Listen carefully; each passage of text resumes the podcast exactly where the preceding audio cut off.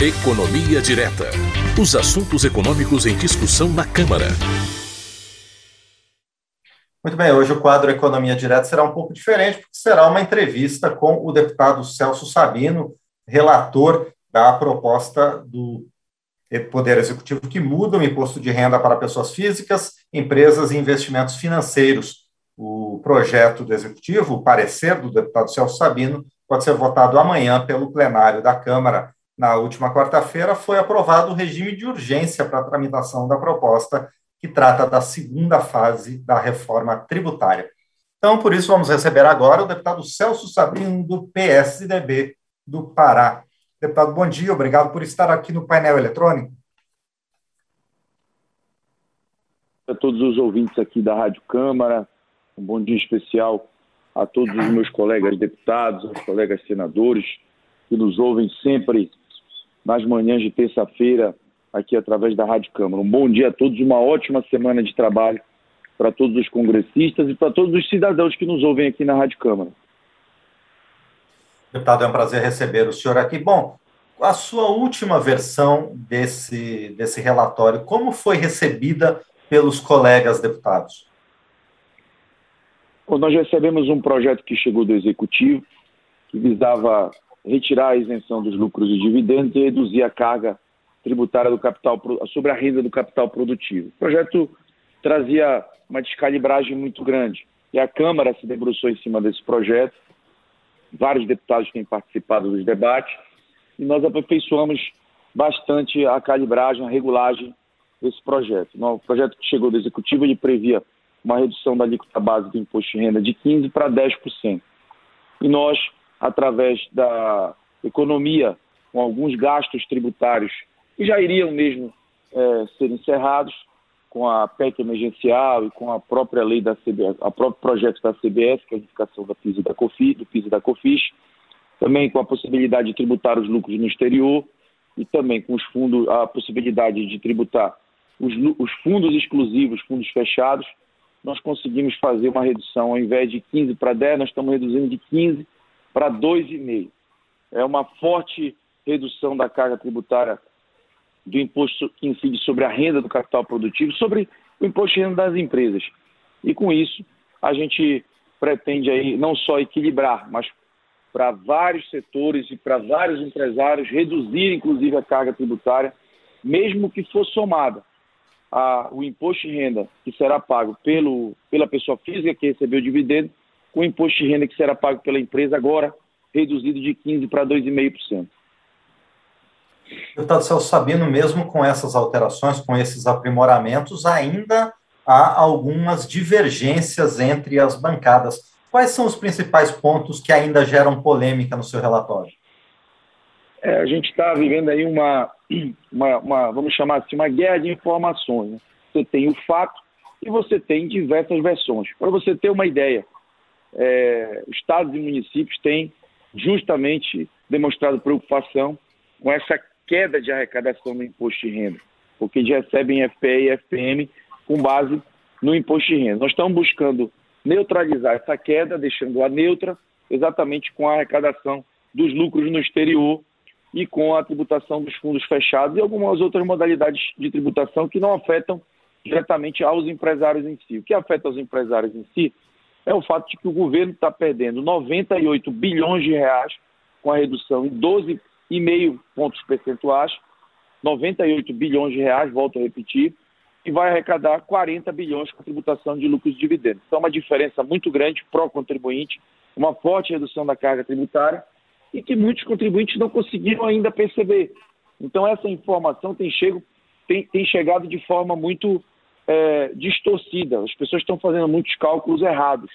É, tem chego a mim centenas de cálculos de pessoas físicas e de pessoas jurídicas e praticamente todos de forma equivocada. As pessoas estão aplicando, por exemplo, Márcio, é, a alíquota do imposto que vai incidir sobre lucros e dividendos no faturamento total da empresa, o que não é, de fato, o que irá ocorrer. Outras pessoas estão calculando imposto sobre lucro e dividendos sobre o lucro total da empresa, o que também não irá ocorrer. O que vai incidir sobre o lucro total da empresa é o imposto de renda da pessoa jurídica, que nós estamos reduzindo de 15% para 2,5%. O imposto que vai incidir sobre o recebimento de lucros e dividendos será sobre o valor que o sócio receber a título de lucro e dividendo. Então, são absolutamente diferentes as bases de cálculos né, e também a alíquota e também é o fato gerador. E a gente está percebendo aí que está tendo uma informação distorcida que está sendo propagada e a gente está fazendo um trabalho aí de formiguinha, com vários deputados nos ajudando, orientando, e a gente tem conseguido vencer isso e informando, não só para os setores, mas também para várias empresas em casos concretos, a importante redução na carga tributária que vão ter a partir da aprovação desse projeto de imposto de renda. Deputado, com as suas alterações, ainda assim haverá um impacto sobre a composição do Fundo de Participação dos Estados e dos municípios? Ou essas suas mudanças estão zerando, de certa forma, as perdas com outras fontes de ganho? Bom, primeiro que não são minhas alterações, as alterações são da Câmara. Nós estamos Perfeito. construindo isso com a participação de vários deputados e o projeto que chegou do governo foi praticamente todo alterado, então esse projeto já é o projeto agora da Câmara, não é mais o projeto do governo. E é, não, não haverá a possibilidade de redução de FPE nem de FPM. Nós estamos deixando isso bem garantido a estados e municípios, colocando a possibilidade, inclusive, de, de uma segunda redução. Primeiro, vamos reduzir em 10 pontos percentuais no primeiro ano e 2,5 no segundo ano para chegar nos 12,5 pontos percentuais de redução do IRPJ.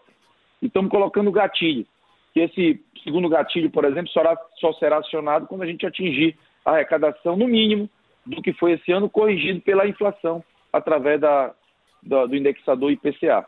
Então, ou seja, estados e municípios estão garantidos que não vão ter redução de FE nem de FM, pelo menos em relação ao que recebem hoje, corrigido pelo IPCA. E, deputado, é, o novo texto, o senhor considera que vai trazer ganhos estruturais para a economia? Vai, em primeiro lugar, simplificar essa questão do imposto de renda e depois trazer mais competitividade para as empresas? Sem dúvida, Márcio. Esses 98 bilhões que o governo está deixando de arrecadar é, com o imposto das pessoas jurídicas serão utilizados na reindustrialização, no reinvestimento, serão utilizados em novos projetos, novos empreendimentos. Isso vai significar, na prática, mais fábricas, mais shoppings, mais edifícios comerciais, mais edifícios residenciais. Isso, no final da, da linha, vai gerar mais emprego. Estudos divulgados aí por entidades econômicas cientistas políticos apontam que essa medida de redução da carga tributária sobre o capital produtivo irá proporcionar um incremento a mais no PIB de 1,6%. Então, ou seja, além do que o PIB tenderá a crescer, crescerá mais 1,6%, por causa dessa medida de redução da carga tributária sobre o capital produtivo. É uma medida importantíssima para o país. Nós estamos há 40 anos falando em reforma tributária, sempre com é, argumentos muito potentes, argumentos inquestionáveis, como, por exemplo, a carga tributária é muito alta no Brasil. Há muita burocracia. Precisamos simplificar, reduzir a carga tributária, diminuir o número de impostos no país. Há 40 anos se fala em reforma tributária e há 40 anos não se aprova nenhuma reforma tributária no Brasil. Ao contrário, ao invés de aprovarmos uma reforma tributária, ao longo dessas últimas décadas, só se aumenta imposto no Brasil.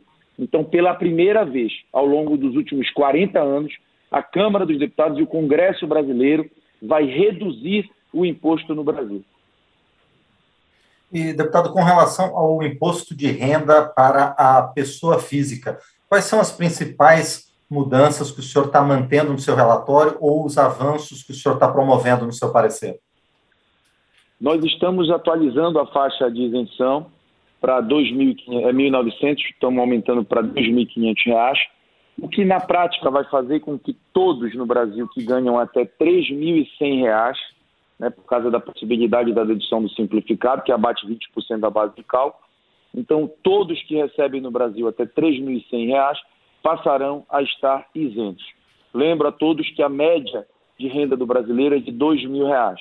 Essa medida, que deixará todos que recebem até R$ 3.100 isentos do imposto de renda, fará com que a metade de todos os declarantes de imposto de renda no Brasil estejam isentos. São 32 milhões de pessoas que apresentam declaração de imposto de renda no Brasil, pessoa física, e dessas 32 milhões, 16 milhões ficarão isentos. Exatamente é, os que mais precisam, os que mais têm, os de menor capacidade contributiva, por que não falar os mais pobres, vão ficar sem pagar imposto de renda no Brasil. As demais faixas também terão uma grande redução do imposto em, é, em comparação com o que pagam hoje.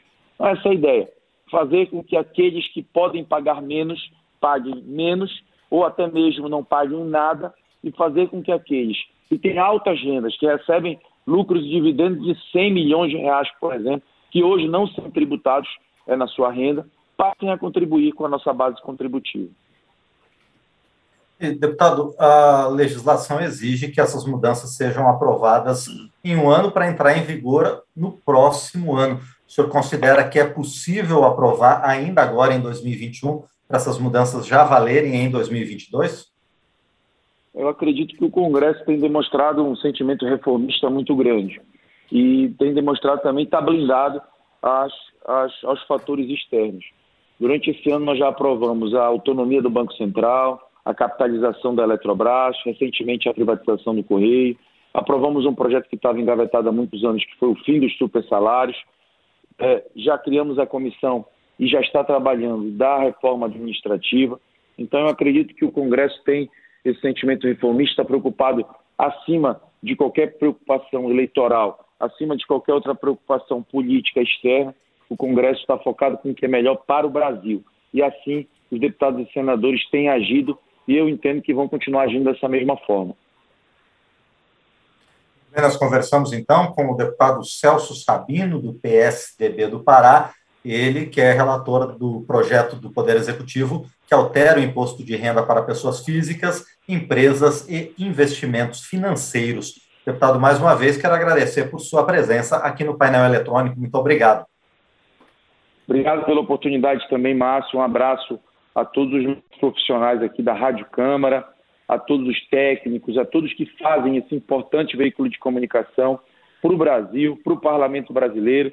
E, mais uma vez, dou o, meus bom, o meu bom dia a todos os colegas deputados que nos assistem nessa manhã de terça-feira. Uma ótima semana de trabalho. Temos pautas importantes para votar nesta semana. Que Deus ilumine a todos e vamos juntos promover o melhor para o nosso país. Muito obrigado, então, mais uma vez, ao deputado Celso Sabino, do PSDB do Pará.